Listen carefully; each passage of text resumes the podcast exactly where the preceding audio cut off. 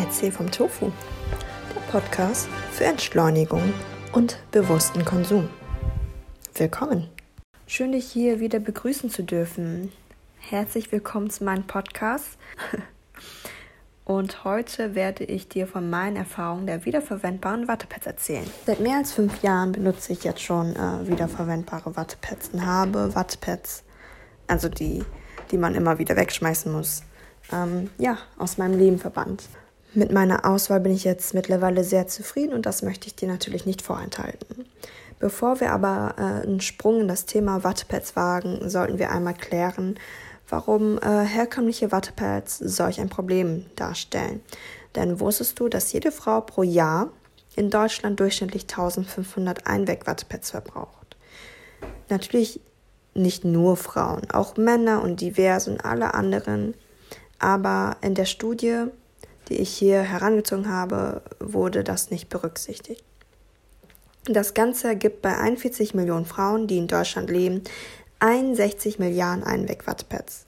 Nebenbei bemerkt werden die Wattepads in 50er oder 100er Packs in Plastik verpackt und zum Verkauf gestellt. Du merkst schon, es ist ein unglaublicher Müllberg, den wir entgegenwirken könnten.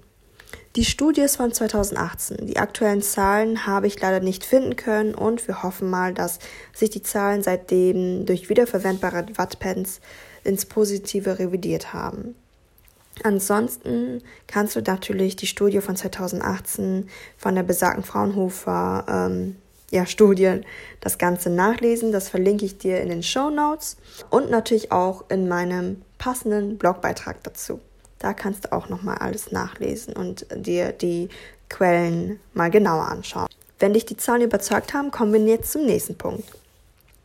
Um auch bei den Alternativen eine nachhaltige Wahl zu treffen, solltest du auf die Stoffe und die Beschaffenheit des Wattepads achten. Die Wattepens und Waschlappen, die aus Mikrofaser oder Polyester bestehen, geben bei jedem Waschgang Mikroplastik ins Abwasser ab. Dies kannst du leicht vermeiden, indem du darauf achtest, Wattepads aus Baumwolle oder Bambus zu kaufen. Das sind natürliche Rohstoffe, die in unserem Abwasser keine großen Schäden anrichten können. Achte am besten auch noch darauf, dass die Stoffe nicht gefärbt oder gebleicht wurden. Hier leider muss ich dir erzählen, dass die tolle schwarze Farbe, obwohl sie so schön und zeitlos ist, besser vermieden werden sollte, beziehungsweise man die wenigstens reduzieren sollte. Das ist natürlich ein ganz anderes Thema, ein sehr, sehr großes Thema.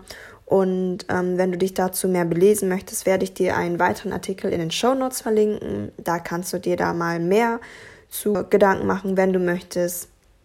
Ansonsten auch nochmal in meinem Blog. Da habe ich äh, den Spiegelartikel auch verlinkt.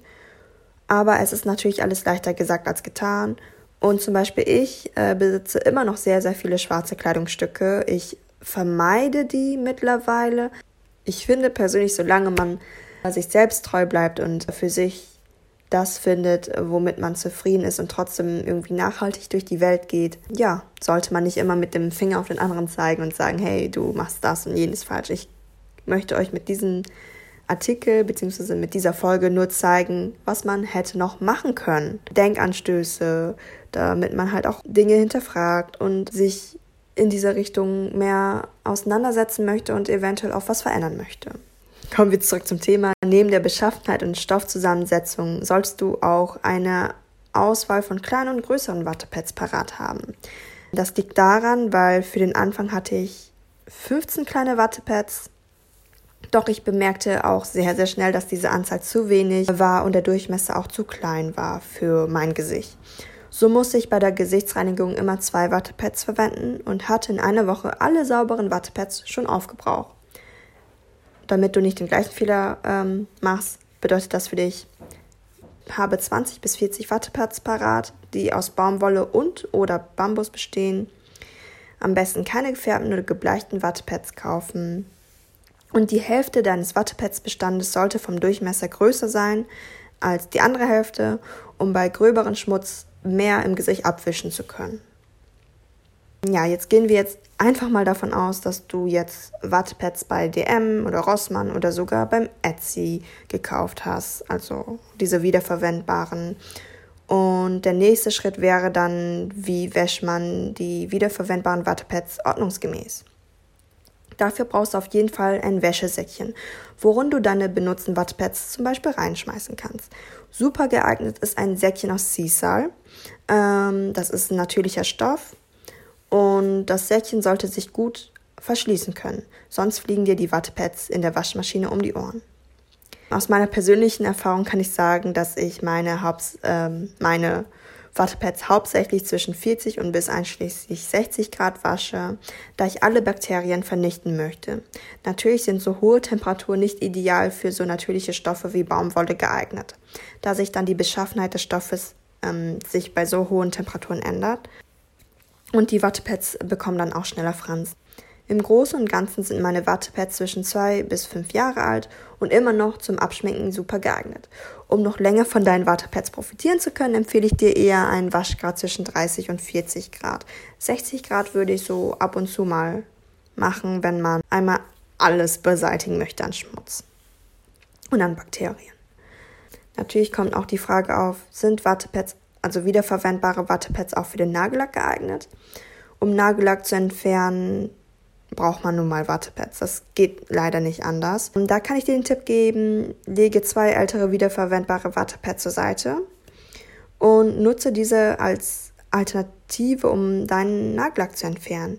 Genau diese zwei Wattepads nutze ich nämlich nicht für das Gesicht, sondern ausschließlich nur für die Fingernägel. Im Gegensatz zu den anderen Wattepads lege ich die benutzten Pads immer der Kochwäsche mit bei, also bei den 60 Grad Wäsche mit bei. Und ähm, wie entsorgt man nun Wattepads, wenn man die jetzt so um die fünf Jahre benutzt hat? Du kannst deine Wattepads im Restmüll entsorgen, aber bitte nicht in der Altkleidersammlung. Ähm, da gehören alte und nutzbare Wattepads einfach nicht rein. Und beim ähm, Aussortieren der Altkleider nehmen solche unnötigen Entsorgungen auch ganz schön viel Arbeitszeit in Anspruch. Genaueres kannst du bei der BVSE, das ist eine Abkürzung für Bundesverband Sekundärstoffe und Entsorgung, nachlesen. Auch hier, das habe ich in den Shownotes für dich verlinkt und das Ganze kannst du auch auf meinem Blog wiederfinden. Jetzt kommen wir sogar schon zum Ende. Das möchte ich jetzt alles einmal für dich zusammenfassen. Alles Wichtige, damit du nochmal vor Augen hast, was man beachten könnte, beziehungsweise was man, auf was man achten müsste. Also, Pro Jahr im Stand 2018 landen 1500 Wattepads pro Frau im Müll.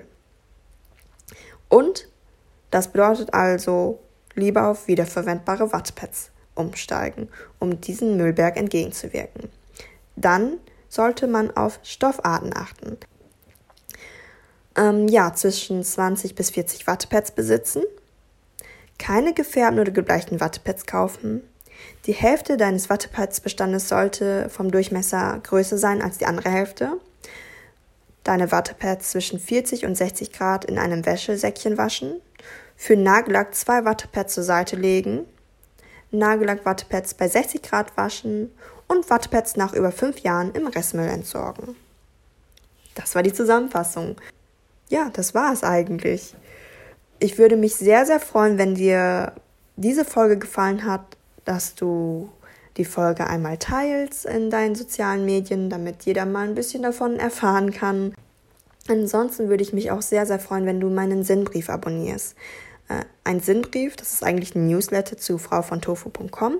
Hier erfährst du noch mehr Tipps und Tricks, erhaschst einen Blick hinter die Kulissen und die werden schon vorher die nächsten Blog- und Podcast-Themen vorgestellt. Ich würde mich nämlich sehr freuen, dich dort begrüßen zu dürfen. Nochmal obendrauf gibt es als Dankeschön einen 24-Tagesplan für mehr Selbstvertrauen. Das bekommst du einfach so geschenkt, wenn du dich zu meinem Sinnbrief ähm, anmeldest. Ich freue mich und hoffentlich sieht man sich, beziehungsweise hört man sich und liest man sich ähm, im nächsten Beitrag. Tschüss!